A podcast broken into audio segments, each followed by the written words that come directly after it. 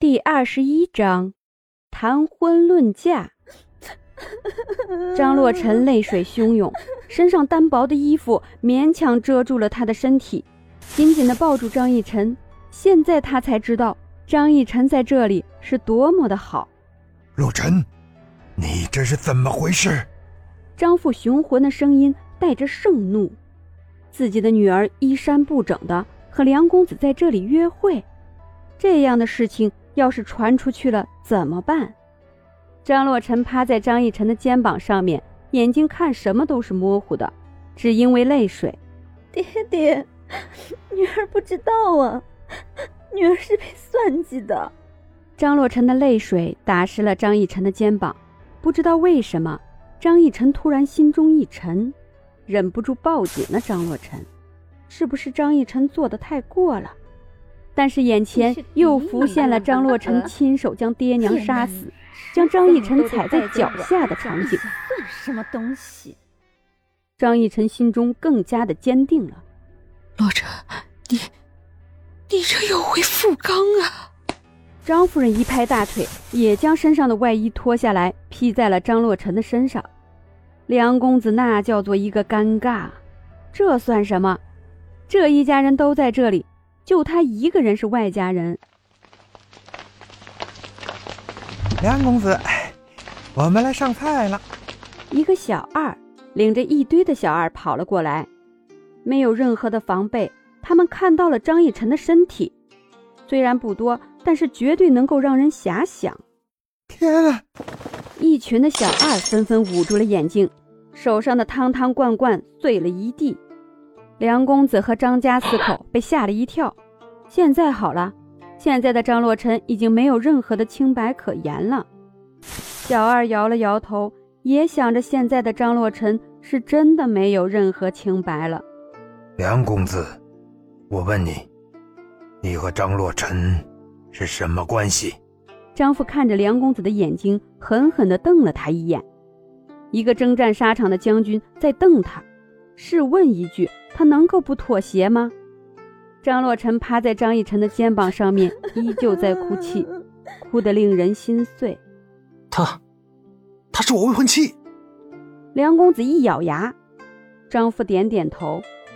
你们都出去吧，我要和洛尘，还有梁公子说说话。算梁公子识相，要是敢说没有关系的话，他绝对会要和梁家闹翻的。张逸晨又拿了方雪身上的一件外衣，披在张洛尘的身上，拍了拍张洛尘的后背，轻声安慰：“没事的，妹妹。”转身跟着张母出去了。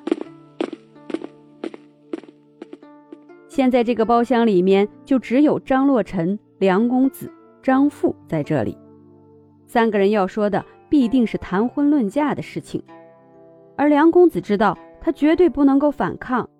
因为张洛尘的清白只能由他拿着。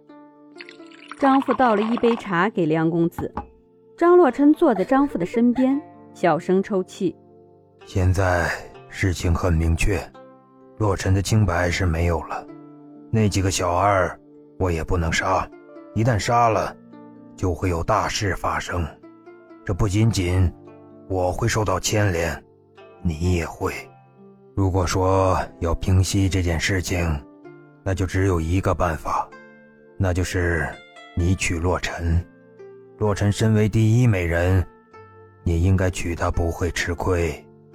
就算我们张家和你梁家结怨已久，但是我相信你们会好好待洛尘的。张父神色凝重，说实话，他没有想到张洛尘才只有十四岁就得要嫁人。吉吉什么的都还没有任何的准备，但是这件事情刻不容缓。张洛尘的吉吉礼是时候要举行了，婚礼不能够推迟，晚一天就会有大事儿发生。张洛尘一听，眼前一黑，要将自己嫁给梁公子。梁公子和张家结怨已久，这是人尽皆知的事情。要是嫁给了梁公子，试问一句。他真的会好好对张洛尘吗？而且张洛尘从来没有想到过自己会嫁给梁公子。梁公子虽说长得还可以，但是他不能够给张洛尘幸福，而且他不能够帮助张洛尘做张洛尘想做的事情。这样的人要了有什么用处？可是今天张洛尘的婚姻已经决定了，只能嫁给梁公子。梁公子看了看张洛尘，张洛尘是第一美人，美貌是绝对的，但是就是不知道是不是一个妻管严。毕竟张将军府嫁出去的人，基本上都是把夫君揍得服服帖帖。张洛尘，看他身上没有肌肉，还柔柔弱弱的，应该没事。这，好吧。张洛尘嫁给他，他是绝对不会亏的。要是亏了，那也没事儿，休了就好。张父和梁公子走了出来，而张逸晨已经命人买了衣服，送到了张洛尘的手上。好了，都出来了。张洛尘看着张逸晨，眼神很复杂，到底怎么回事儿？怎么张逸晨和张父、张夫人会出现在这里？张洛尘看张逸晨，姐姐怎么会在这里？记得三个人刚进来的时候，张洛尘是想都没想就直接抱住了张逸晨。张洛尘不蠢，张洛尘还是很聪明的。就算现在张洛尘情绪波动，但是思绪适时的清晰。是我们带逸晨来喝茶的。张父瞟了一眼张洛尘，不得不说，这张洛尘真是一个惹事儿的人。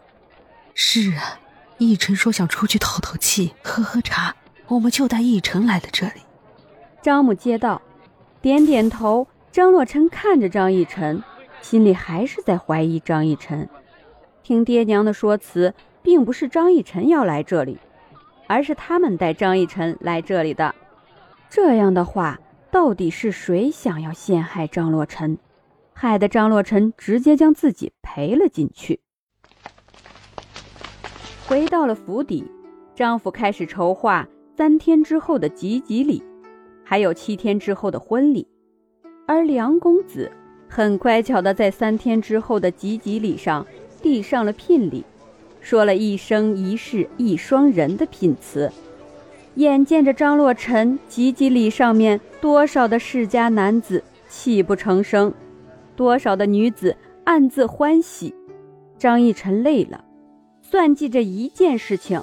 不仅仅要观察张父、张母他们，还得要计算出那件衣服什么时候完全烂掉，还得揣测梁公子是会跑掉还是留在那里。还好张逸晨都猜对了。大婚的时间很快就到了，张洛尘哭成了泪人，还没有被抬走，就坐在床边轻声哭泣。张逸晨走到张洛尘的跟前，将自己花了大价钱买的一根簪子插在了张洛尘的头上。这根簪子很贵，花了张逸晨一百两黄金。照了照镜子，眼圈红了。头上那一根镶嵌着红宝石的金簪子在闪闪发光，这是一个代表着张洛尘的东西，同样也是代表着将军府的东西。陪嫁很给力。十里红妆，百里宴席，整个京都都在说这件事儿。那二十个男子得知今天张洛尘出嫁，别提心里多伤心了。不对，他们已经没有心了，心在张洛尘的身上，已经被张洛尘豪夺。真美。张逸晨坐到了张洛尘身边，看着张洛尘抖动的肩膀，不由得心疼起来。才十四岁，只有十四岁，张洛尘就要嫁人了，因为张逸晨。但是张逸晨不会内疚，毕竟就算今天他不嫁人，十五岁那天他也会嫁人的。到时候张洛尘嫁的人就不是梁公子，是权力极大的人，会将张家一把端掉的人。都说女子结婚的那一天是最美的时候。不错，今天的你比往常更加的迷人了。张逸晨说着，手势示意张洛尘的人下去。